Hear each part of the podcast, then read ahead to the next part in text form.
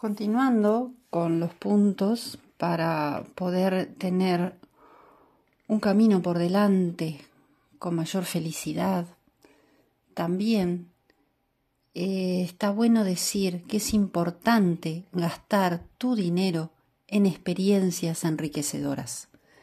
No solo venimos a pagar cuentas y a cumplir obligaciones. Entonces, cuando uno dice gasté dinero, bueno, depende puede ser una muy buena inversión. Un viaje, un curso, un libro, hasta te digo más, un caramelo. La idea es no postergarse, hacer cosas que nos hagan felices todos los días. ¿Y por qué digo el caramelo? Porque a veces, ¿cuánto, miren ustedes, cuánto tiempo hace que no se premian o se regalan algo que hasta un niño cuando le das un, un caramelo te pone una carita y una sonrisa como diciendo, qué lindo. Y bueno, a uno mismo, aunque sea adulto, como me gusta decir, este, así tengamos 99 años, no dejamos de ser los mismos que cuando fuimos cuando éramos niños. Y seguimos teniendo esos anhelos y esas esperanzas y esas ilusiones. Entonces, no vinimos solo a cumplir obligaciones y a pagar cuentas. Y está bueno siempre en la economía guardar algún pesito para ese premio que bien lo merecemos. Después otro de los temas que también es importante para llegar a, sentirnos en felicidad y en paz es enfrentar los retos. Esto, esto este, que se genera cuando tenemos que hacer algo y lo postergamos y no lo hacemos, nos da una desazón y nos da una carga adicional a todo lo que tenemos que hacer, que si no fíjense y decimos, ay, sí, el lunes tengo que hacer esto, ah, sí, no lo hice, bueno, pero ya lo voy a hacer. Y dale que te dale, bueno, a ver, eh, nada, aliviana la carga y hazlo, ya está. Se pueden organizar. Generalmente las cosas que nos cuestan más, siempre digo que son las primeras que nos deberíamos de sacar de encima para estar más livianos en el caminito. Y entonces así todo se hace mucho más fácil. Ahora, cuando no podemos enfrentarnos a los retos, ¿por qué? Fijarnos, fijarnos por qué no lo estoy pudiendo y buscar la forma para poderlo sí llevar adelante. Otro de los puntos es eh, que yo lo llamo recuerdos bonitos. Cuando uno, porque me ha pasado acá en consulta, que vienen personas y me dicen, no quiero llegar a mi casa. Y digo, pero ¿qué hay en tu casa que no querés llegar? y a veces son personas que directamente viven solas. Y es porque no lo encuentran confortable, no lo encuentran agradable. Y digo, bueno, sentate en una habitación con calma y decís, bueno, ¿qué es lo que ya de acá no me gusta más tenerlo conmigo?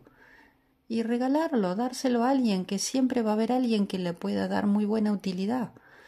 Entonces, hay un dicho por ahí que una vez a mí me marcó muchísimo, hace muchos años, que decía, no hay ningún rico que no necesite algo y ningún pobre que no tenga nada para dar.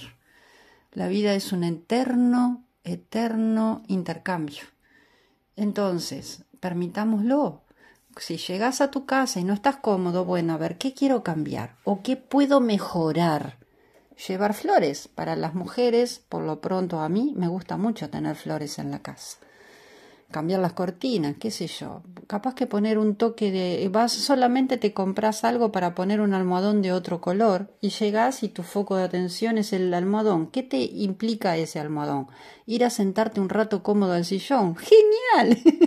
¿Ven los disparadores de poder tener un espacio con recuerdos bonitos? Tener fotos, pero que, que nos alegren. Si hay... Eh, cosas en las paredes o cosas que no nos hacen sentir cómodos. Bueno, cambiémosla, porque la vida cambia, nosotros cambiamos y las casas a veces se mantienen muy estáticas.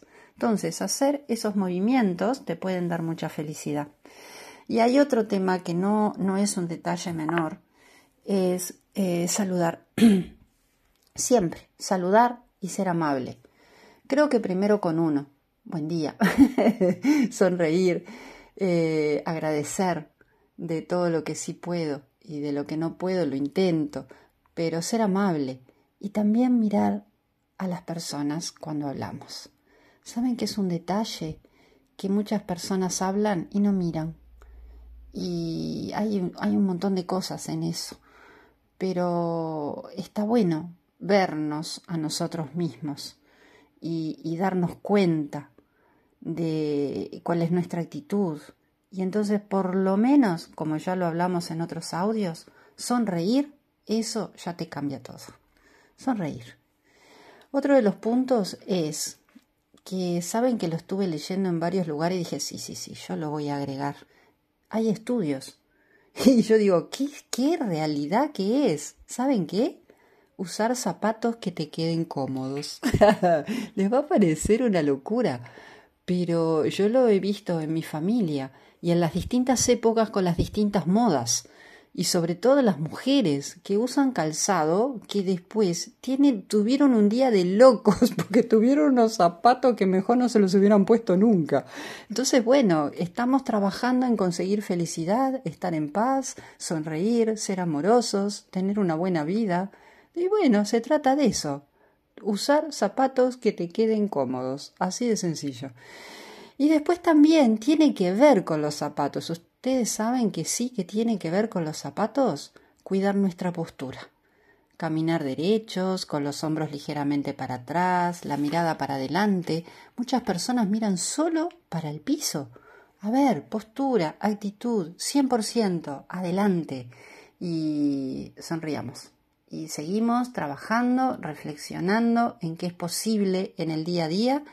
Y en el próximo audio seguramente termine con la listita que me fui fabricando. Pero bueno, vayan sacando apuntes y mejorando en la medida que puedan, cambiando lo que los haga sentir bien y haciendo que cada día sea el mejor de los días. Un abrazo grande.